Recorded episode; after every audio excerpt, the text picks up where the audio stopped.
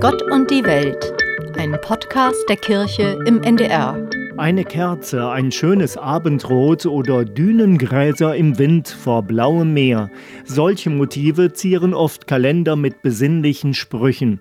Aber sind es deswegen schon spirituelle Fotos? Matthias Scharf ist professioneller Fotograf und arbeitet viel für den HSV und das Erzbistum Hamburg. In beiden Bereichen findet er Spiritualität. Dieses bei mir selber sein. Also tatsächlich der Moment, klingt immer sehr kitschig, aber dann bin ich einfach für mich. Dann ist das andere um mich herum egal. Das kann eine, eine laute, also positiv laute Erstkommunion sein, aber auch einfach eine, eine Taufe im kleinen Kreis und katholisch erzogen worden, katholisch groß geworden, selber bei mir in der Gemeinde alles einmal durchlebt. So, also man hat es ja schon intus. Ähm, ja, wie gesagt, dieser Moment einfach, ähm, dann ist man einfach da. So und den Moment fotografisch dann festzuhalten, also die Verbindung aus dem Moment und meiner Arbeit. Ähm, ja, aber letztlich auch tatsächlich auf andere Bereiche. Ähm, ich arbeite auch für den HSV und es gibt tatsächlich Momente im Stadion, natürlich meistens, wenn es gut läuft, aber da bin ich so bei meiner Arbeit, da ist der Rest, der rauscht so an mir vorbei. So, wo ich im Nachhinein denke, wann ist denn das eigentlich alles passiert? Also auch eine Art Spiritualität. Und zu fotografieren macht den Moment nicht kaputt?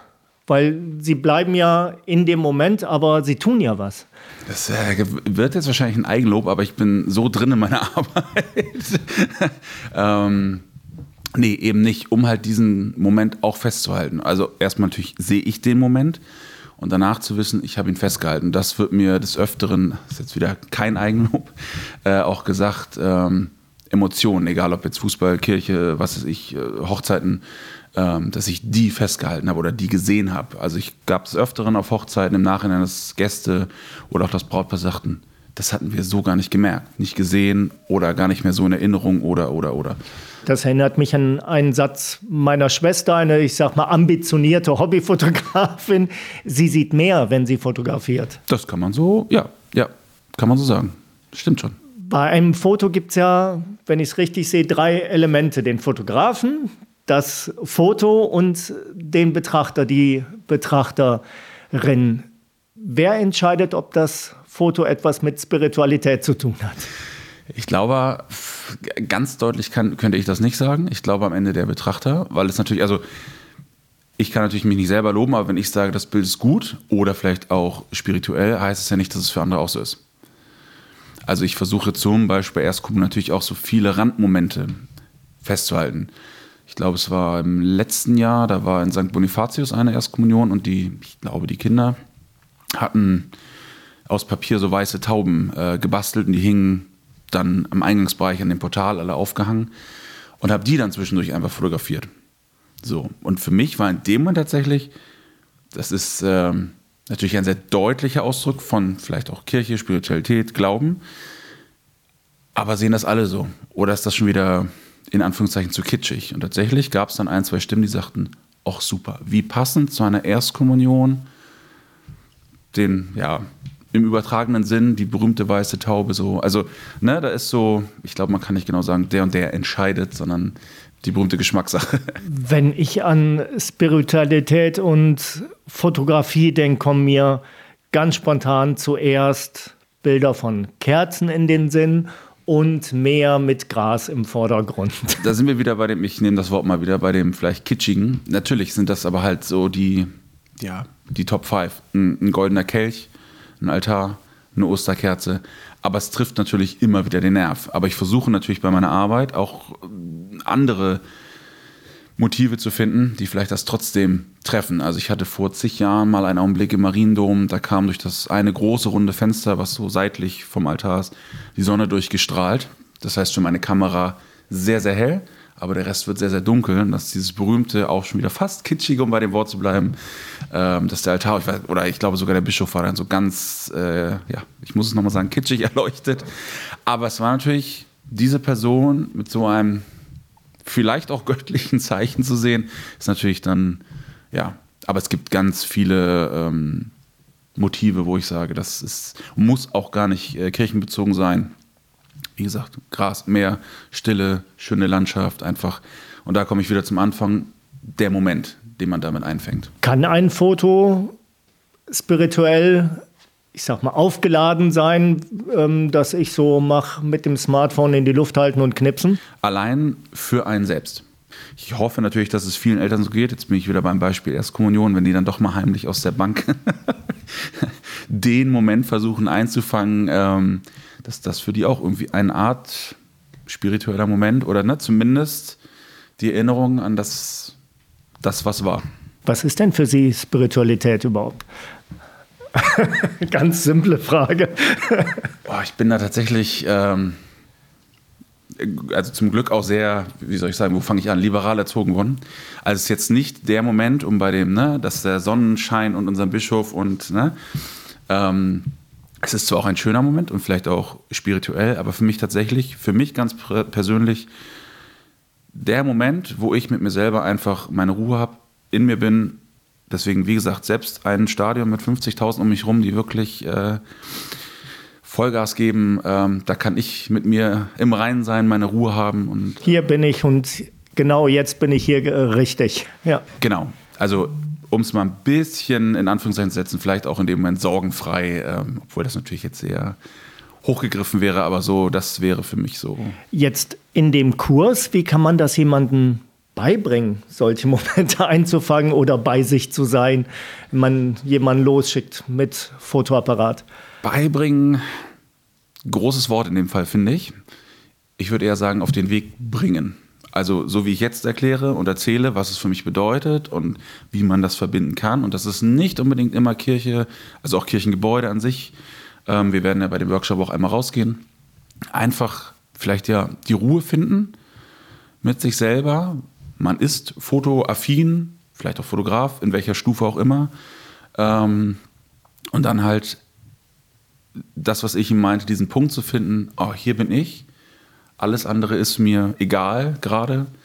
Ähm, und ich kann den Moment, der für mich gerade vielleicht sogar perfekt ist, festhalten. Das wird deswegen beibringen, ist, glaube ich, schwierig in dem Fall, aber halt näher bringen. Es geht weniger um Technik, um Fotografiertechnik? Also tatsächlich, ähm, wir hatten gesagt, natürlich gerne in dem Workshop, wenn jemand hat eine Kamera, um auch das Technische mit einzubringen, weil man damit vielleicht nochmal andere Ergebnisse bringt nennen wir es mal den Worst Case, auch wenn es nicht so gemeint ist, darf man auch mit dem Telefon, weil heutzutage die ganzen iPhones und Samsung, wie sie alle heißen, äh, können natürlich auch schon. Und ähm, man kann aus meiner Fotografensicht natürlich mit einer, sagen wir mal, besseren Kamera natürlich auch andere Ergebnisse erzielen als mit dem Telefon.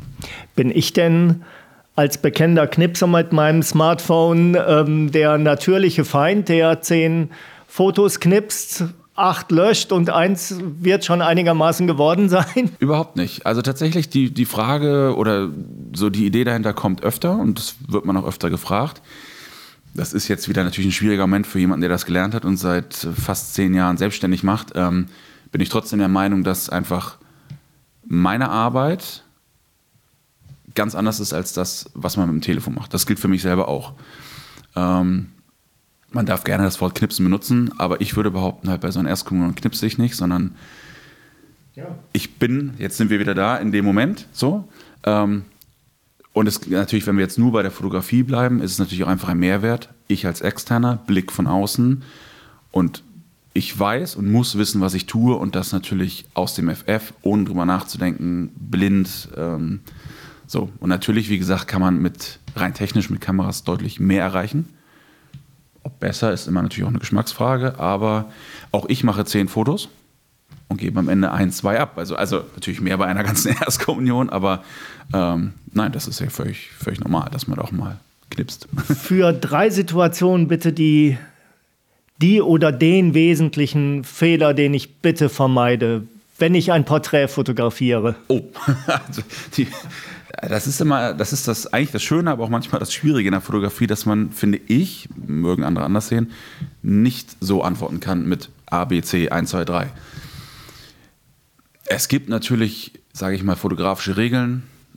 Ein Drittel, zwei Drittel, goldener Schnitt, ähm, so und noch einige andere, wo man sagt, das sollte man schon einhalten. Aber heutzutage, und man kann ja auch mit Regeln brechen. So, also das habe ich auch schon öfter gemacht und dachte dann tatsächlich im Nachhinein so, oh, gibt's das ab? Hm.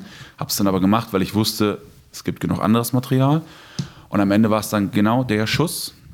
So, und ähm, es gibt genug, die sagen, oh, im Gegenlicht fotografieren. Sind sie denn verrückt? Man muss doch und so. Muss man das? So, und ich weiß ja als Fotograf, was ich äh, sozusagen leisten kann, was meine Kamera leisten kann, das meinte ich ja vorhin. Ich muss es können, ich muss es sofort können und wissen, was aber auch zugegebenermaßen in der Nachbearbeitung noch möglich ist. Ähm, oder vorher rein technisch, mit Blitzen, mit was auch immer, so, also es gibt für mich nicht so dieses, klar, ich sag mal, Füße abschneiden, Köpfe abschneiden, ähm, unterbelichten. Also wir gehen jetzt mal nicht davon aus, von den wirklich fatalen Fehlern, dass das Foto nichts geworden ist. Das steht für mich fest, kein Akku, keine Speicherkarte. Ähm, ja, gibt es für mich jetzt nicht so dieses, also spontan, dieses, vielleicht, wenn ich nachher noch eine Stunde drüber nachdenke, dieses man sagt, um Gottes Willen, lass, lass bloß die Finger von der Kamera, das wird nichts. Ich versuche es weiter beim Gruppenfoto. Nicht nebeneinander stellen, zum Beispiel alle, eine fünfköpfige Gruppe. Das meine ich. Ne? Es gibt natürlich, äh, nennen wir sie mal ungeschriebene Regeln, dass man dann eher zwei nach hinten, leicht schräg stellen, ein bisschen netter zusammen. Dass man natürlich bei, ich sag mal, zehn Leuten nicht eine schlanke Reihe hat. Aber auch da, wenn es passt, warum auch immer, oder es wie auch immer gewünscht ist, dann müssen die alle in einer Reihe stehen. So, und da muss uns vielleicht das alle sozusagen Rücken an Rücken oder ne, also alle hintereinander sich alle angucken, wie auch immer. Oder fünf so, fünf so. Aber auch da würde ich jetzt sagen, gibt es nicht so. Also, dass man, also wieder meine persönliche Meinung, dass man sagt, auf gar keinen Fall alle in einer Reihe. Ja. Und warum ist ein Foto öfter, wenn ich, keine Ahnung, in der hügeligen Landschaft der Toskana stehe und sehe eine wunderschöne Landschaft und äh, mache ein Foto oder knipse ein Foto, warum sieht das oft nachher langweilig aus, was doch so schön war?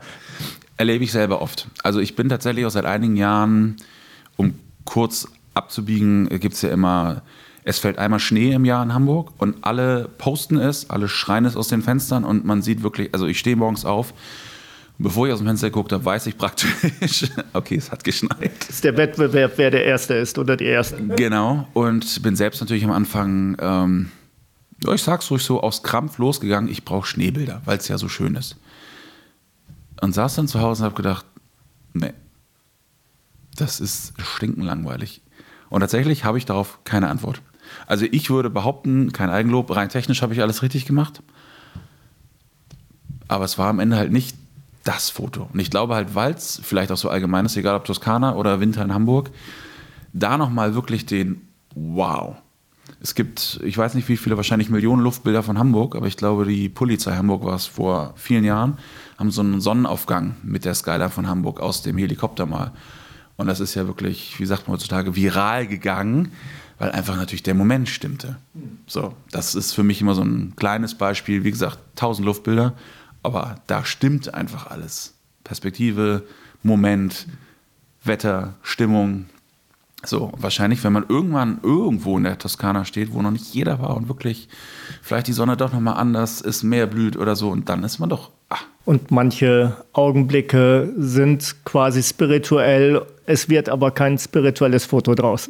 Sehr gute Überleitung, das wäre jetzt mein nächster Satz gewesen. Da sind wir, um das mal umzudrehen, genauso. Für einen selbst ist man in dem Moment, erlebe ich aber auch bei der täglichen Arbeit, wo ich denke, boah, das muss jetzt das Bild sein ist es am Ende nicht. Aber für mich weiß ich, der Moment war einfach schön.